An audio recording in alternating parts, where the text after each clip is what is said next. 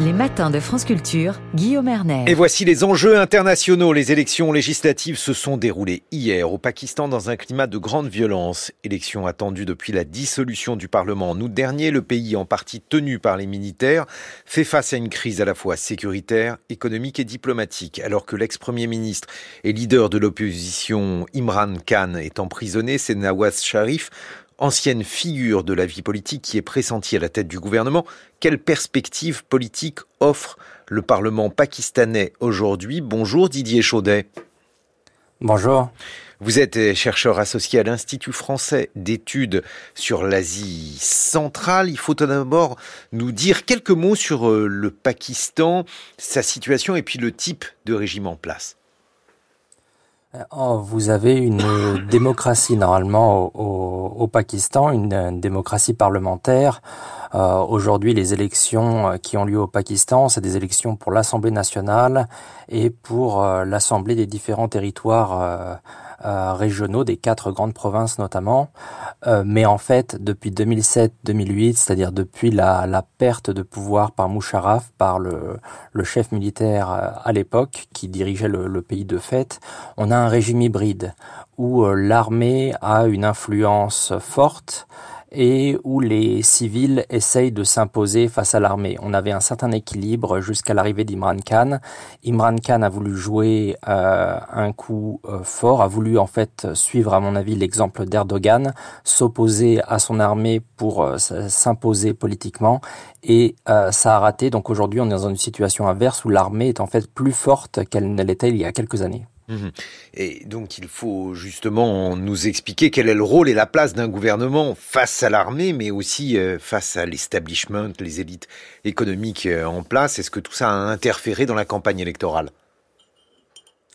Ah, totalement. ce qu'on appelle l'establishment, qui est en fait euh, les, les principales élites euh, politiques, économiques, mais aussi militaires, euh, c'est l'effet Imran Khan. Encore une fois, son but était de s'imposer, d'être l'Erdogan du, du Pakistan, de transformer du coup la situation où en fait il y avait un certain équilibre des, des pouvoirs, un équilibre en faveur de l'armée, et bien sûr, pour un certain nombre de, de forces établies, c'était inacceptable. Et peut-être même que pour la stabilité du pays, c'était difficile à, concevoir.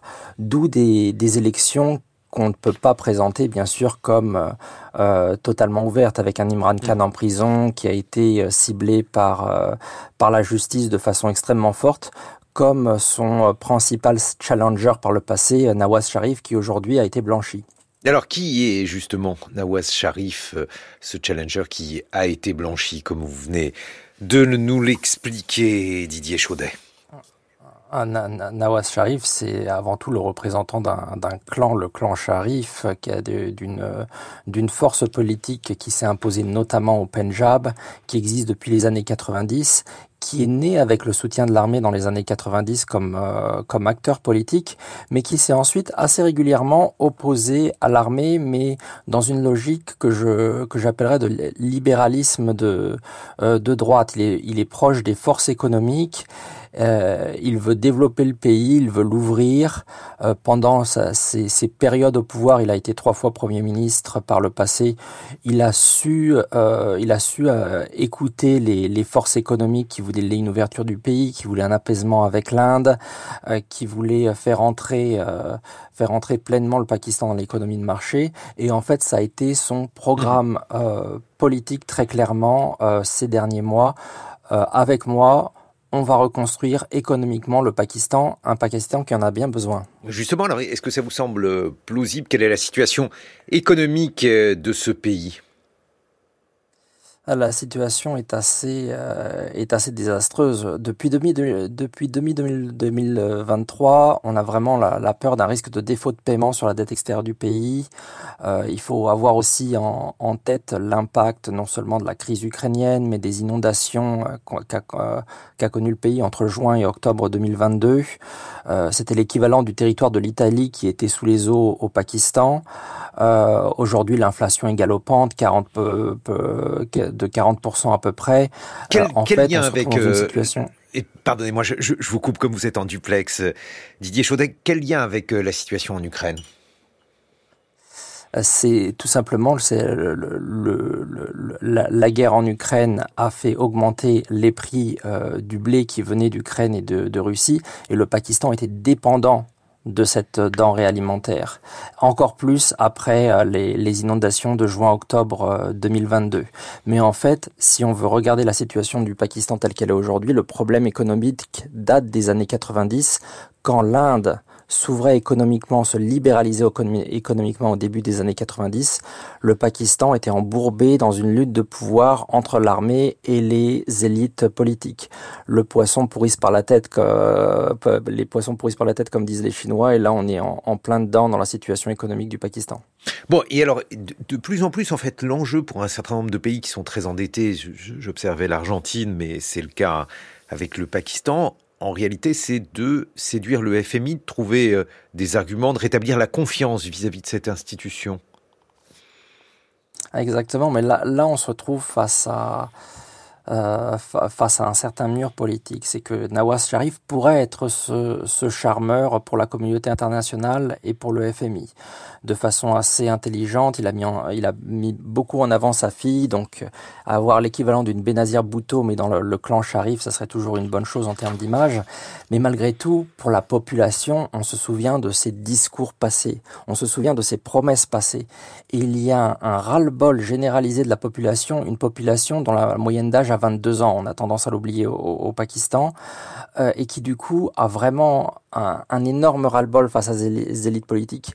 D'où les résultats récents, pour l'instant, on a, on a des résultats très limités de, des élections euh, passées. En fait, on a les trois principaux partis au coude à coude. Le, le, parti d'Imran Khan, même si les, ses, supporters se présentent comme indépendants, les partisans du, de Bilawal euh, Bhutto et les, les partisans de, des Sharifs sont en fait au coude à coude pour l'instant parce qu'en fait, ils, euh, ils ont eu du mal à convaincre au-delà de ceux qui étaient déjà convaincus. Alors, un autre candidat, justement, puisque vous parlez de la jeunesse, euh, un autre candidat s'est distingué lors de ces élections, Bilawal Bhutto Azari. Lui, il a 35 ans. Voilà, et c'est vrai qu'on a tendance à le mettre de côté dans le, dans le débat sur la politique pakistanaise, mais justement, il est face à deux hommes de plus de 70 ans. Euh, ça a été un des rares à parler honnêtement et directement de, du choc euh, climatique. Euh, Nawaz Sharif a commencé à en parler à la fin de la campagne, ça semblait pas très très sérieux euh, en comparaison. Bilawal euh, Bhutto, lui, euh, en a fait un de ses un, un, de ses sujets clés. Il a labouré l'ensemble du pays, il est allé partout, il a essayé de s'adresser d'abord à la jeunesse et aujourd'hui il essaye de pousser la jeunesse à faire un vote utile dans son sens. Euh, c'est vrai que euh, Bilawal Bhutto pourrait avoir aussi un, une force pour lui. Il représente déjà un espoir euh, par sa, famille et en même temps, c'est quelqu'un qui comprend de par les, drames de sa famille euh, ce que ça veut dire d'avoir des problèmes avec quelques forces au Pakistan.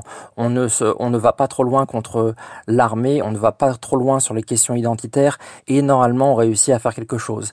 Et le Pakistan va avoir besoin d'un prochain gouvernement qui puisse rester au pouvoir jusqu'au bout et qui puisse mener les réformes nécessaires pour stabiliser le pays. Hmm. Alors par ailleurs, il y a la valse des candidats, ceux qui sont emprisonnés, Imran Khan, ceux qui l'étaient, Nawaz Sharif. Bon, tout cela est, est quand même assez étonnant. C'est c'est presque plus triste qu'étonnant parce que ça, on, pouvait, on pouvait s'y entendre et en fait, je peux faire une, prédiction aujourd'hui, c'est que les, les, accusations contre Imran Khan ont été tellement bâclées d'un point de vue judiciaire. De quoi est-il accusé? demain, Oh, il est, il est accusé de, de, de corruption. Euh, il est accusé de, de s'être marié à sa femme de façon non islamique. Encore une fois, toutes ces accusations ont un petit peu un petit cachet d'ironie parce que Imran Khan se présentait comme le candidat anti-corruption. On l'accuse de corruption. Euh, on l'accuse d'avoir vendu des, des cadeaux euh, donnés par d'autres chefs d'État et on, on l'accuse de ne pas être assez islamique en s'étant marié avec sa, sa dernière femme euh, moins de 40 jours après le divorce de, de, cette dernière. Donc à chaque fois, bien sûr, il y a clairement, clairement un ciblage, des attaques, et chaque fois les, les peines imposées sont disproportionnées. Mais je pense que c'est fait exprès. C'est-à-dire que si, à un moment, il réussit à, montrer qu'il veut bien rentrer dans le rang, même si c'est dans un an, dans deux ans, euh, toutes les accusations contre lui vont disparaître et il va pouvoir sortir ou il va pouvoir échapper à, la prison comme Nawaz, Nawaz, Sharif avant lui. Nawaz Sharif avait d'énormes accusations de corruption contre lui et il s'en est sorti malgré tout. Merci beaucoup Didier Chaudet. Je rappelle que vous êtes chercheur associé à l'Institut français d'études sur l'Asie centrale.